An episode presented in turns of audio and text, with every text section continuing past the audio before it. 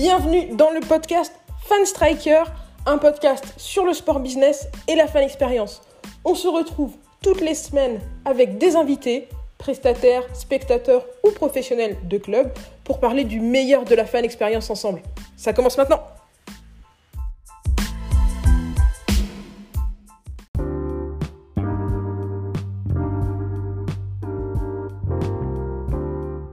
Bonjour à tous, c'est Maël Tafou. Aujourd'hui, je reçois Mathias Dich pour vous parler d'éco-responsabilité et de la manière dont les organisations sportives peuvent supporter cette cause. A tout de suite.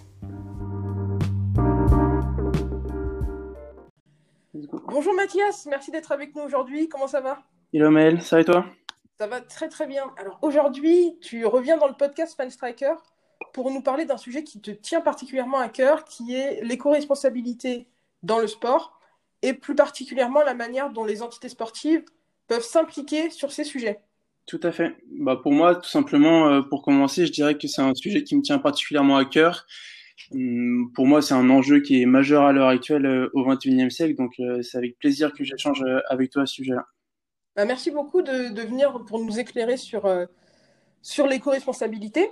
Alors, dans un premier temps, on va s'intéresser au marché qui est, je pense, le plus avancé sur ces thématiques, malgré, euh, malgré la réputation de, de, son, de son continent, c'est le marché américain. Alors, d'abord, tu, tu, vas nous présenter la certification LEED. Qu'est-ce que c'est la certification LEED alors la certification LEED, donc du coup c'est une certification qui est typiquement américaine et en fait c'est un système de récompense qui vise à euh, promouvoir l'éco-responsabilité des différents bâtiments. C'est pas spécialement sportif à la base, mais du coup, ça a été appliqué pas mal au secteur sportif ces dernières années pour justement récompenser les, les établissements, les stades qui mettaient en place différentes actions euh, éco-responsables pour euh, justement euh, développer tout ça au quotidien. Au niveau de, des caractéristiques de ce programme-là, en fait, il y a quatre niveaux qui va jusqu'au platinium qui a été inséré très récemment. Et en fait, il y a plusieurs euh, secteurs différents. Ça concerne l'efficacité énergétique, il va y avoir euh, tout ce qui va être consommation d'eau, euh, les matériaux, l'utilisation de la nourriture, etc., qui vont, prendre part du coup à cette certification-là. Et du coup, aux États-Unis, il y a deux grosses enceintes qui sont championnes, de, la certification LEED, si j'ose dire. C'est pour commencer l'enceinte du Miami Heat, Mm. Euh, qui depuis 2008 est déjà très engagé sur ces sujets-là. Est-ce que tu peux nous, nous, expliquer un petit peu ce qu'ils ont mis en place et pourquoi est-ce qu'ils ont euh, des infrastructures qui sont si performantes? Oui, bien sûr. Je dirais qu'en fait, euh, le Miami Heat, il a, il a pris le pas directement parce que en 2008, c'est la NBA qui a signé un partenariat donc avec le Natural Resources Defense Council, qui en fait visait à promouvoir également l'éco-responsabilité dans les différents stades et arénas américaines et le, le, donc le groupe, le Miami Heat Group, ils avaient déjà entamé des actions dans ce domaine. Il y avait beaucoup de recyclage qui était euh, instauré au stade. Euh, toute la consommation énergétique a été suivie dès, le, dès la construction en fait euh, de l'arena. Et c'est pour ça qu'on l'a défini comme précurseur un peu du, du sujet, en sachant que c'était la première salle sportive qui a été certifiée par, par LEED. Et, euh, et, du coup, en 2019, la salle, elle a également été, euh, elle a obtenu le grade or. Donc, euh, en fait, c'est un travail continu qui est effectué depuis différentes années dans cette dans cette enceinte. Et en fait, je dirais que c'est tout ce travail global là qui l'a amené aujourd'hui à avoir cette certification. Et donc, du coup, c'est vraiment un exemple et un précurseur du, du sujet. Voilà, en quelques chiffres pour exprimer le l'effort du Miami Heat depuis le début des années 2000, la franchise a réussi à réduire sa consommation d'eau de, 60, de pardon, 17%, ce qui est euh, énorme. Et les trois quarts de son électricité annuelle sont compensés par des certificats d'énergie renouvelable. Sa consommation d'électricité est 27% moins haute que la moyenne des salles américaines. Donc c'est vraiment un, effort de longue haleine qu'il y a eu euh, autour de cette arena et qui paye, qui fait de cette, euh, de cette enceinte un des leaders de, de la cause. Ouais, c'est exactement ça. C'est vraiment des efforts qui sont concrets, qui sont mesurables et qui ont été euh, amenés par le, le, groupe du HIT, justement, euh, dès le début de la salle et qui, qui sont vraiment fantastiques. Alors, le deuxième leader sur les sujets éco-responsables aux États-Unis, c'est Atlanta, avec son nouveau stade, le magnifique stade Mercedes-Benz. Est-ce que tu peux nous parler un petit peu de cette enceinte? Ah, Je trouve qu'en fait, c'est encore un meilleur exemple euh, ce qui a été fait à Atlanta parce que il y a une double, une double idée qui est mise en place derrière ça, c'est-à-dire que Atlanta, en plus d'avoir mis en place différentes actions éco-responsables, en fait, ils sont super implantés dans la communauté locale. Et pour moi, c'est une des caractéristiques vraiment importantes lorsqu'on met en place un projet d'éco-responsabilité, c'est de prendre en compte euh, la région, de prendre en compte euh, la communauté, les habitants de sa ville, de savoir quels sont les, les enjeux et les problématiques. Et en fait, ce qui a été fait à Atlanta, c'est qu'il y a eu justement cette prise de conscience euh, de la région, de, de, la, de la Géorgie, de tout ce qui se passait dans cette région-là, des problèmes d'inondation récurrents qu'il y avait dans la ville. Et en fait, directement, le club d'Atlanta, en fait, a créé un système d'irrigation pour combattre ces inondations. Et le but, c'était pas vraiment d'obtenir la certification LEED, hein, c'était plutôt de une conséquence, la certification, et il y avait tout ce travail autour qui était créé pour euh, justement être implanté dans la communauté et la servir plus que pour euh, recevoir cette certification qui, au final, est annexe pour ce groupe-là. Et en fait, l'autre du coup partie qu'on peut retrouver, c'est toutes les actions qui ont été mises en place. Moi, le, le Mercedes-Benz Stadium, pour moi, c'est vraiment un exemple. Et euh, ce que le general manager, donc ce que Scott Jenkins disait, c'est que ils ont essayé de mettre la barre haute, en fait, dans tous les domaines le plus haut possible et l'éco-responsabilité en, en faisait partie. Donc il y a énormément d'actions qui ont été mises en place pour ça. il y a des milliers de panneaux photovoltaïques qui sont disposés euh, autour du stade. Il y a des stations de recharge pour les voitures électriques. Au niveau de la nourriture, il y a plein de choses qui sont également mises en place. Il y a un potager, il y a beaucoup de choses comme ça qui vont servir en fait à toute la communauté, à tous les employés du stade qui travaillent au quotidien donc il y a vraiment un, travail formidable qui a été créé dans, ce stade et par le groupe AMB qui gère euh, l'exploitation. Ouais, c'est une super dynamique et c'est une dynamique qui, qui, se répand beaucoup euh, aux États-Unis, euh, notamment dans la MLS. On sait que la MLS a été le laboratoire pour Adidas d'une nouvelle, nouvelle tendance éco-responsable autour de ces, de ces maillots. Tout à fait. En fait, il y a une, toute une campagne qui a été créée avec la MLS et également avec euh, d'autres équipes européennes, euh, donc euh, avec Adidas. En fait, ils ont créé des maillots éco-responsables entre guillemets, en fait, qui étaient créés à partir de plastiques recyclés qui sont retrouvés dans les dans les océans. C'est une initiative qui a été prise avec la marque Parley et en fait, ils vont du coup transformer toutes ces fibres de plastique pour créer des maillots. Ça a été fait en Europe avec le Bayern par exemple, et ensuite ça a été pris à plus grosse échelle par la MLS avec Adidas où ils ont euh, designé en fait tous les euh, et créé tous les maillots de, des équipes de MLS. Ouais, c'était c'était une, une, opération qui était très marquante de la volonté de de rendre ces sujets d'éco-responsabilité non seulement prégnants dans le sport, mais aussi de sensibiliser les fans en fait à ces sujets. Et si c'est une thématique qui vous intéresse, on va faire une deuxième partie à ce podcast qui va traiter de la manière dont les, les organisations sportives peuvent impliquer les fans et les supporters autour de ces thématiques. Mm. En attendant, on revient à notre sujet du jour, qui est la manière dont les clubs peuvent par eux-mêmes euh, avoir un impact éco-responsable. Dis-nous ce qui se passe en France maintenant qu'on a beaucoup parlé de, des États-Unis. C'est vrai qu'on a beaucoup parlé des États-Unis, mais il y a beaucoup de choses qui se font en France. Je pense euh, notamment en Ligue 1. Euh, on peut prendre euh, différents exemples euh, qui, qui sont assez marquants. Moi, j'aime bien parler de Montpellier parce que Montpellier, pour moi, c'est un club formidable à, à ce niveau-là, avec toutes les opérations qui ont été menées par Laurent Nicolas, donc l'ancien président du, du club. Euh, si on prend des exemples de, de, ce qui a été fait, je pense que l'implication de Montpellier est super intéressante dans le sens où elle implique également les joueurs. Ce qu'ils ont mené comme, comme opération justement, c'est que ils ont décidé de planter euh, cinq arbres par but marqué par chacun des joueurs. Et en fait, il y a toute une campagne qui a été réalisée autour de ça. Et c'est les joueurs eux-mêmes qui allaient planter les, les, arbres. Il y en a eu 265 plantés la saison dernière. Bon, à l'échelle mondiale, forcément, c'est un chiffre qui est significatif, mais je pense que ça donne un exemple. On connaît l'image que qu'ont les joueurs, l'impact qu'ils peuvent avoir auprès de la communauté et des enfants. Si vous regardez les, les vidéos de, sur YouTube de, de cette campagne, on voit qu'il y a tous les enfants qui sont là, qui accompagnent les joueurs parce qu'ils sont fans. Et du coup, je trouve que ça, ça crée une émulation qui est, qui est super intéressante. Donc, euh, pour moi, Montpellier, c'est un très bon exemple à ce sujet. Et il y a aussi Lyon qui est un peu euh, un des leaders du domaine en France. Il y a l'OL Fondation, donc qui est intégré au, à l'OL Group, qui fait un excellent travail au quotidien.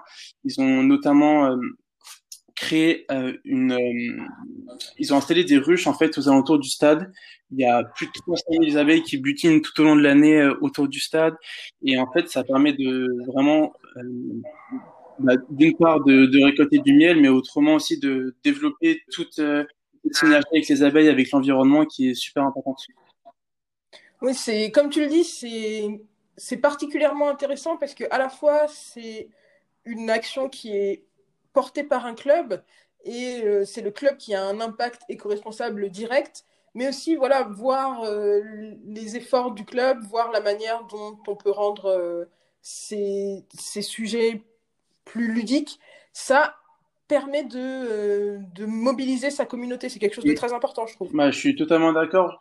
Quand on va amener un sujet sur la table comme ça, comme les responsabilités, qui de premier abord peut paraître un peu ennuyant et vraiment euh, qui vient casser les, les démarches prises par certains clubs, etc. Je trouve que c'est super important de rendre la chose ludique et de vraiment faire prendre conscience aux gens d'une manière assez subtile et intéressante. C'est un sujet qui est super important aujourd'hui, donc euh, honnêtement, quand je vois des, des clubs qui prennent ce genre d'initiative, qui vont impliquer la communauté, qui vont impliquer les enfants, qui vont vraiment développer une campagne autour de ça, je trouve ça très intéressant.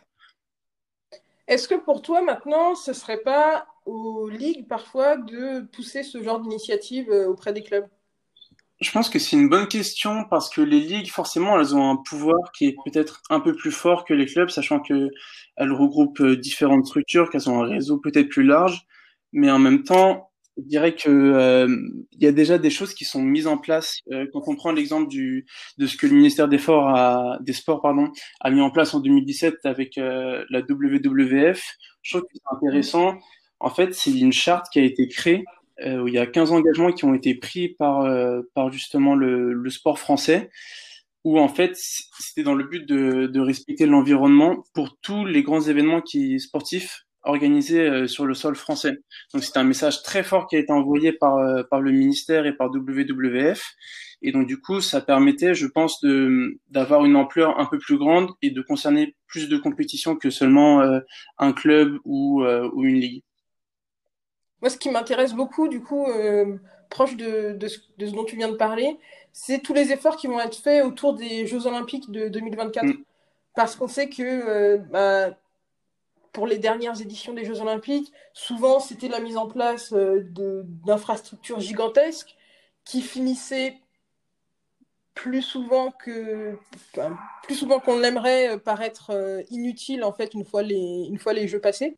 Et là, je sais qu'il y a un plan qui a été développé avec la mairie de Paris pour vraiment intégrer de manière éco-responsable les jeux dans la ville de Paris et sur les autres sites. Donc je pense que ça va être un sujet très intéressant. Est-ce que toi, tu as, déjà fouillé euh, autour de ce sujet? J'ai déjà pas mal fouillé. C'est vrai que c'est quelque chose qui, qui m'intéresse. Tout l'héritage socio-économique en fait que les grandes compétitions euh, vont laisser. C'est un des premiers sujets qui m'avait intéressé dans le, dans le milieu du sport business.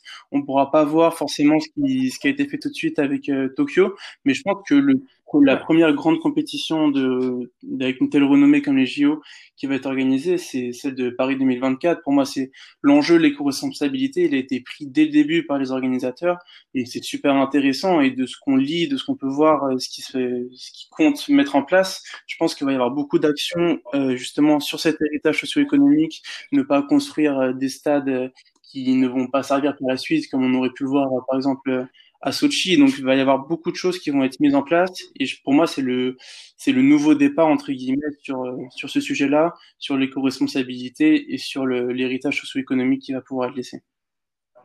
Je pense que ça aura aussi un très bon impact sur euh, la société en général, parce que euh, je trouve ça assez marquant de voir que les infrastructures des jeux vont être insérées totalement dans la ville de Paris, qui est quand même une, une super belle ville historique, etc. Donc ça va créer vraiment un, beau paysage pour ces, pour ces jeux. Mais en même temps, voilà, ça a été créé pour que une fois que les, que les jeux euh, seront finis, euh, ça, ça ne laisse pas de marque. Donc, je pense que ça va être une activation très marquante et peut-être que ce sera un moment pivot dans, euh, dans le, le, le, combat français sur ces, sur ces mmh, sujets. Moi, je pense que ça va vraiment être, être charnière, qu'il y a une prise de conscience globale qui est en train de se faire, même si forcément ça, ça prend un peu de temps, mais ces JO, pour moi, c'est un, un, tremplin, mais même s'ils sont dans, dans 4 ans, je pense qu'il y aura beaucoup de travail qui sera fait d'ici là et que vraiment, ces JO-là, ça va être euh, la transition, le tremplin vers, euh, vers ce monde-là. En tout cas, je l'espère. Ouais, je l'espère aussi. En tout cas, merci beaucoup Mathias d'être venu avec nous pour euh, discuter de ces sujets. Où est-ce qu'on peut te retrouver après ce bah, On peut toujours me retrouver donc euh, sur mon site internet euh, sportbiz.fr. Il y a tout un dossier donc qui va être créé sur autour du thème de l'éco-responsabilité. Donc avec un premier épisode sur justement le rôle des entités sportives, mais ensuite on va pouvoir échanger sur l'engagement des fans et l'implication des partenaires, qui, je l'espère, sera tout aussi intéressant. Ok, bah merci beaucoup. On se retrouve euh, du coup pour la deuxième partie de ce podcast sur du coup un sujet euh, sur engager les fans dans l'éco-responsabilité. À bientôt. À bientôt.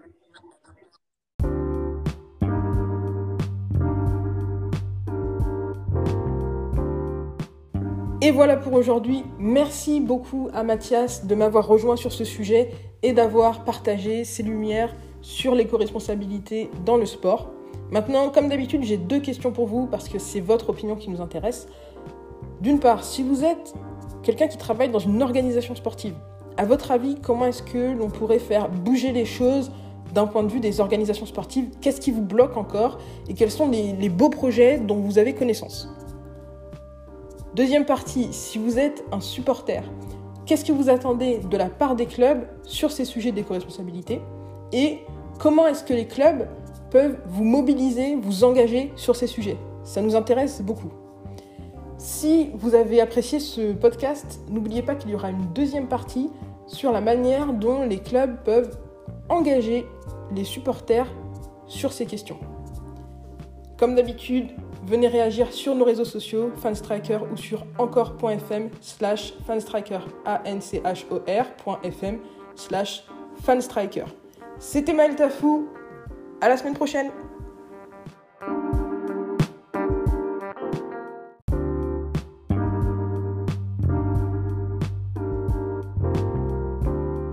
Merci à vous de nous avoir rejoints pour ce podcast. Comme d'habitude, si vous voulez aller plus loin sur les sujets dont on a parlé, je vous ai mis plein de liens dans la description. N'hésitez pas à réagir à l'épisode d'aujourd'hui en nous laissant des messages sur l'application Encore. Ça s'écrit A-N-C-H-O-R vous pouvez laisser des petits messages audio qu'on pourra intégrer dans les épisodes suivants. Vous pouvez aussi venir discuter avec nous sur les réseaux sociaux de Fanstriker, que ce soit sur LinkedIn, sur YouTube, sur Twitter, sur Facebook ou sur Instagram. On est présent à fanstriker. Bien sûr, vous pouvez aussi visiter notre site internet fanstriker.com.